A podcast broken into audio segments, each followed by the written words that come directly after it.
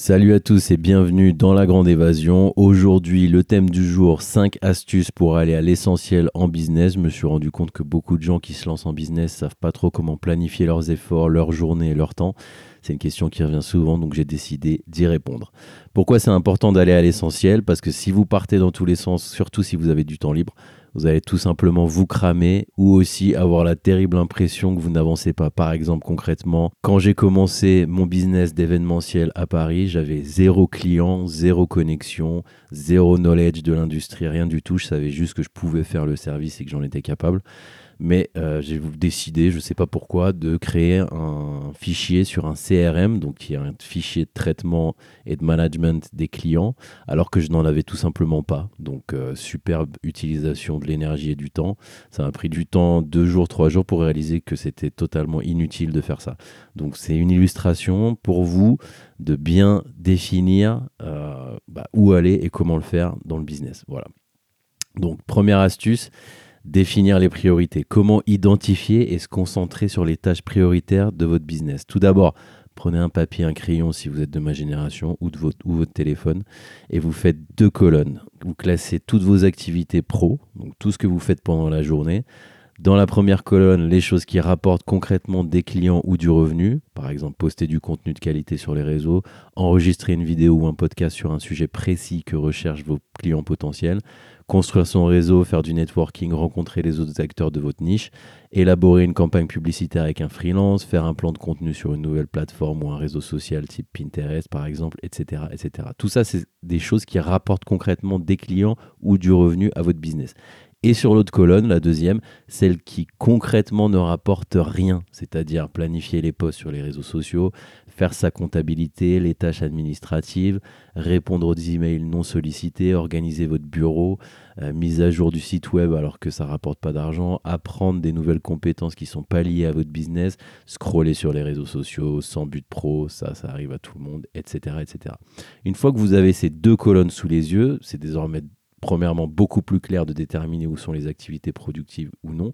Et deuxièmement, on va utiliser la règle des 80-20, qui est aussi la règle de Pareto, qui stipule qu'environ 80% des effets proviennent de 20% des causes. Donc dans un contexte de business, ça veut signifier que 20% de vos clients génèrent 80% de vos revenus, ou alors, plus intéressant, que 20% de vos efforts produisent 80% des résultats souhaités. Cette règle, va vous servir à identifier et à vous aider à voir et à se concentrer sur les éléments les plus influents pour optimiser l'efficacité et la productivité. Troisième astuce, automatisation et délégation. L'automatisation, c'est simple, tout le monde veut le faire aujourd'hui, mais personne ne sait vraiment comment le faire. Il y a des logiciels qui sont très très utiles comme Zapier ou Integromat. C'est des logiciels qui vont vous aider à bah, planifier euh, des, tâches automatiques que vous répétez tout le temps. Par exemple, dès qu'il y a un nouveau client qui, s'abonne, euh, il faut lui envoyer, euh, par exemple, selon votre business, il faut lui envoyer un welcome email, il faut qu'il reçoive un fichier PDF et il faut que bah, son nom, son prénom et ses infos, son numéro, son email soient directement ajoutés à votre liste client. Des applications, des logiciels comme Zapier, que j'utilise beaucoup, vont vous aider à faire ça. Vous pouvez les configurer très simplement, il n'y a pas besoin de coder ou etc. Ça, c'est très très utile pour déléguer et gagner du temps sur, sur toutes les choses automatiques comme ça. Configurer des réponses automatiques dans votre messagerie, ça peut même se faire avec Gmail, pas besoin forcément d'avoir un, CRM qui paye, qui, qui coûte de l'argent. Très facile de le faire avec Gmail, des réponses automatiques, avec des liens, des PDF, des choses qu'on vous demande souvent, par exemple. Au début, moi, euh, mes échanges clients, en moyenne, c'était euh, une vingtaine, 20, 25 échanges euh, du, début à la fin. Et j'ai réussi à le réduire de 5 euh, ou 6 parce que j'envoyais tout de suite le premier email, le welcome email, voilà ce que je fais après les demandes. Quand les, clients venaient pour me poser des demandes, euh, je leur envoyais tout de suite voilà qui je suis, voilà plus d'informations, voilà mes tarifs, voilà un lien vers mes prestations euh, passées par exemple. Et là en un email, on euh, on s'évite 5 ou 6 retours pour ouais mais c'est quoi votre prix? Ouais mais est-ce qu'on peut avoir des images? Est-ce qu'on peut avoir des vidéos? Au fur et à mesure, adapter les demandes qui reviennent souvent à, bah, votre email de, de welcome. Et ça, ça peut se faire sur Gmail ou n'importe quelle autre messagerie avec des mails automatiques. Aussi utiliser des planificateurs de réseaux sociaux. Moi j'utilise Later, L-A-T-E-R, qui est vraiment pas mal, qui est simple à utiliser et qui peut s'utiliser sur toutes les plateformes principales. C'est ce que j'utilise moi pour mon business d'événementiel et c'est très très bien pour faire gagner du temps, même dans les petits business. Ensuite, la délégation. Identifier les tâches qui peuvent être déléguées via les colonnes de votre, euh, de votre liste et le 80-20 engager des assistants virtuels ou des employés. Alors ça, ça, peut paraître beaucoup, mais c'est très simple. En trois clics, c'est possible sur Upwork et sur Fiverr, qui sont des plateformes de mise en relation de business people avec des freelances. Donc vous en avez autour du monde. Vous pouvez jouer l'arbitrage géographique et temporel. Donc avoir quelqu'un qui travaille pendant la nuit en Europe euh, à un coût euh, beaucoup plus bas qu'en que Europe. Donc ça, c'est super utile si vous voulez rédiger du contenu faire des traductions. Euh, il y a de tout, surtout sur, euh, sur ces deux plateformes-là. C'est vraiment une mine, mine, mine d'or et d'informations. Euh, des fois, même en scrollant sur ces, sur ces sites, on peut voir ou, trouver des idées, des, des freelances qui vont vous proposer un service auquel vous n'avez pas pensé. par exemple, faire des listes de, de, de, prestataires de votre, de votre industrie.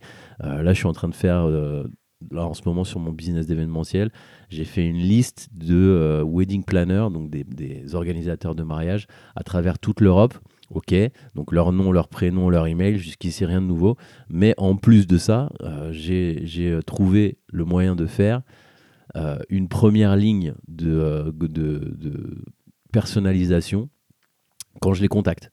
Donc automatiser ça aussi, de manière à rendre l'email un peu plus euh, chaleureux, un peu plus personnalisé, de façon à ce qu'ils ne pensent pas que ce soit juste moi qui, euh, qui envoie un email à 150 personnes.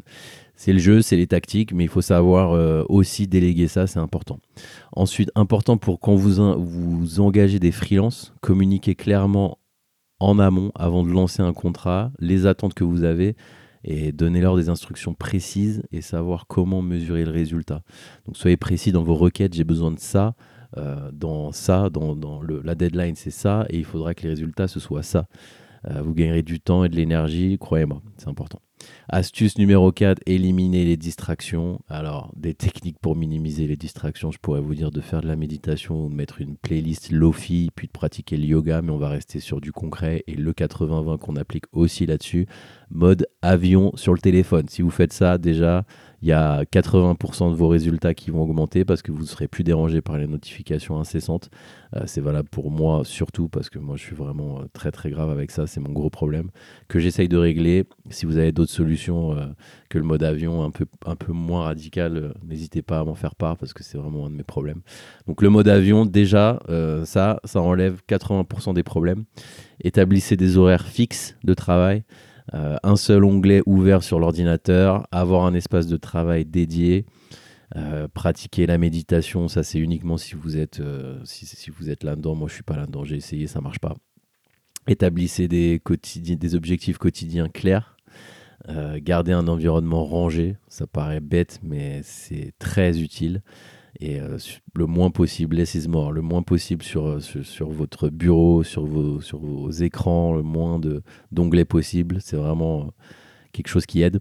Établissez des règles avec vos collègues ou vos proches si vous bossez à la maison. Les interruptions, c'est ce qui est de pire pour le focus. On met beaucoup plus de temps à se remettre d'une interruption qu'à qu'à travailler pendant 50 minutes. Justement, 50 minutes, je planifie des pauses. Chaque 50 minutes, je prends 10 minutes de pause.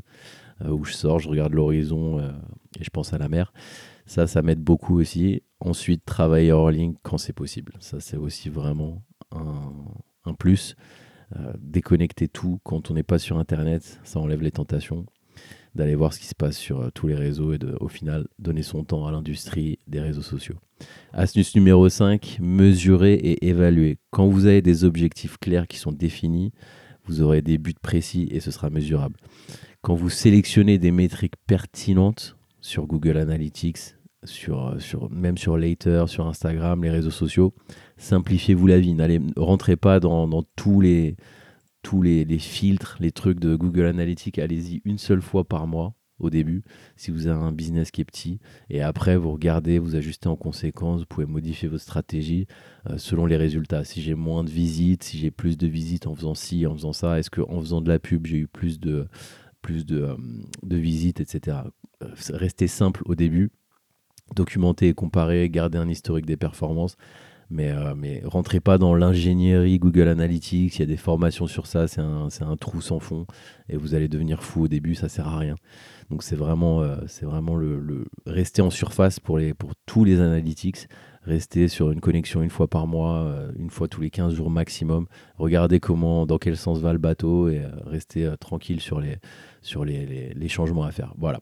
Voilà les cinq euh, astuces que j'avais en tête aujourd'hui. J'espère que ça vous a plu. Si vous avez des questions, n'hésitez pas à m'envoyer un mail ou à me tweeter et restez connectés pour le prochain épisode. Ciao